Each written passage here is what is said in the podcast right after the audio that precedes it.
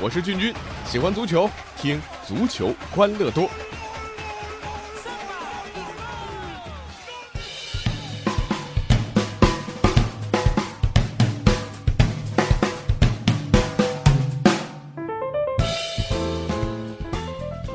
欢迎来到我们今天的足球欢乐多，我是俊君。今天呢，中国足协是官宣了十八条啊关于中超的新政啊，呃，包括调节转会费啊，包括薪资规定、青训投入。当然，里面最重要的内容就关于新赛季啊三万元加上这个 U 十三的新政。其实这个新政大家已经讨论了好几天了啊，呃，很多球迷都在说，哎，这到底是利大于弊啊，还是弊大于利啊？今天呢，我看到有咱们同行啊，哎，蛮有意思啊，脑洞大开。他们呢，把这个啊，咱们中超的新政啊，套到了英超上。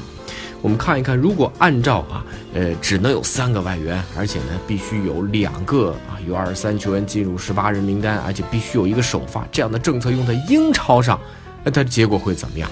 咱们呢，哎，这个就取前六名啊，目前英超积分榜上前六名来讲一讲啊。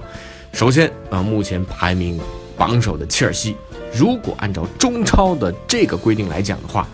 他切尔西是要解散的啊！这可能大家没想到吧？啊，这切尔西一线队当中啊啊，现在只有特里、卡希尔等六个球员的国籍是英格兰的，这样的组合甚至连个像样的前场都没有啊！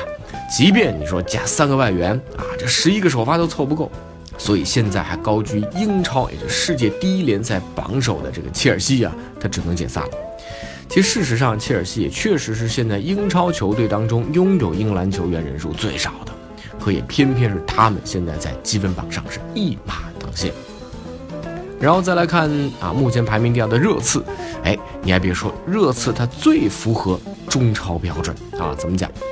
呃，在一线队的名单当中啊，算上可以出场的年轻球员，热刺呢一共多达十四个英格兰球员，这个数据啊，在前六的英超队伍里面是遥遥领先。如果再加上三个外援，哎啊，这完全可以排出一套非常好的阵容啊！四二三幺，咱们来看看，哎，洛里门将啊，这个算一外援啊。后防线上，沃克、戴尔、特里皮尔啊、丹尼罗斯全是英格兰球员。中场啊，非常的豪华啊，阿里、温克斯啊。这个埃里克森算一外援啊，然后加上奥诺马、登贝莱算一外援，锋线上哈里凯恩。你发现啊，热刺几乎贡献了当今英格兰队中轴线和两翼沃克、罗斯、戴尔、阿里、哈里凯恩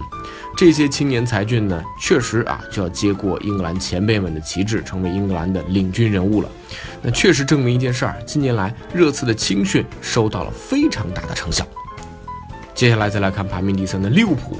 呃，红军的情况呢和热刺差不多，虽然青年才俊可能少了点啊，人数呢也不如热刺来的多，但是呢，他的这个核心呢中轴线的完整程度，我们来看看队长亨德森加拉拉纳和斯图里奇这个配置确实是顶级中轴线，再加上两个本赛季状态神勇的边后卫克莱因和米尔纳，红军呢同样能够排出一个足够能够征战英超又符合三万元的四三三阵容首发啊。门将呢是沃德啊，后防线上克莱因、马蒂普算一外援，还有乔戈麦斯和米尔纳。中场呢有亨德森、拉拉纳、埃贾利亚、马内算一外援，锋线上斯图里奇再加一外援库蒂尼奥。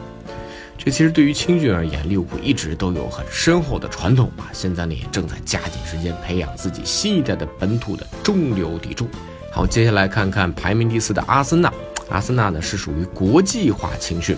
因为大家都知道，这个教授呢一向是以培养年轻人啊为人所称道，但是呢，阿森纳呢年轻小将不算少，但是呢从这里成长起来的不少都是外籍的，很年轻。其实这个到处都在搜罗一些外籍的优秀球员，像伊沃比啊、拉姆塞啊、贝莱林呐这些球员呢是没法算在里面的啊。不过呢，阿森纳要凑够一个本土化首发啊，这个呃还是可以做到。那接下来是曼城。如果按照中超的标准，曼城和切尔西一样，他都是要解散。曼城现在阵容里面呢，还没有一个通过自己青训通道上升到一线队首发的例子啊！这想要让他们凑出本土十一人的首发阵容，也真的是非常难。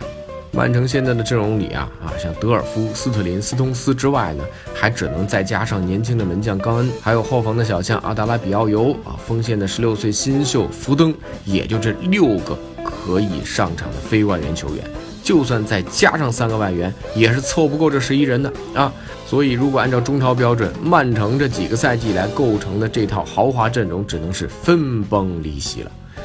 哎，再来看看曼联啊，曼联啊，他是将将凑够啊。这个你掐指一算，曼联现在啊，这个英格兰的本土球员不多不少，刚刚八个人，加上三个外援，一套十一人首发恰好能摆出来。而且呢，曼联的中超化首发对实际阵容的影响它不是很大。你看啊，外援门将德赫亚啊。后防线上，阿什利杨、菲尔琼斯、斯莫林、卢克肖；中场有卡里克、博格巴算一大外援，另外呢加上林加德、鲁尼、马歇尔啊算一法国外援啊，再加上锋线上的拉什福德，这套阵容虽然没有伊布、姆希塔良啊，倒也实力挺强。那实际上这前六名的球队里面，曼联这套阵容的实力呢，比热刺的青年军还要更胜一筹。更值得一提的是，曼联这套阵容里啊。呃，产自自主青训体系的倒真的没太多啊，多半呢都是前些年陆陆续续从英超各队挖来的人啊，或者像卡里克、鲁尼这种很早就转会来曼联的老红魔。而且呢，关于曼联最近有个很有意思的事情，曼联的阵中啊，现在发起了一项啊关于向伊布同志学习的通知啊，发出这个号召的啊是主教练穆里尼奥，而且这个向伊布学习的活动也得到了像这个年轻人拉什福德的鼎力支持啊，大家都要学伊布啊啊，这个瑞典中锋没花球队一分钱，但是时刻以身作则，但是时刻以身作则，以老大哥的标准要求自己和别人啊，这个谁要想进步就要学伊布。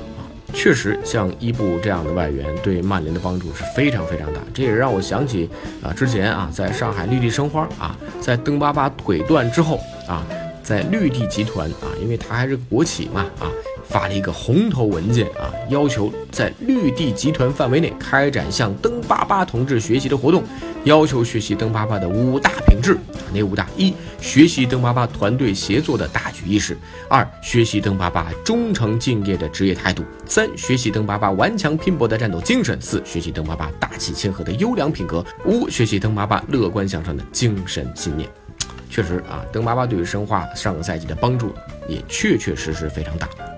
所以这确实是一堆矛盾啊！你到底是引进更多的强力的外援立竿见影呢，还是自己去好好培养年轻球员？我觉得不管哪一种做到极致，它都是有帮助的啊！当然，对国家队来讲，有更多的自己的年轻人当然更好啊。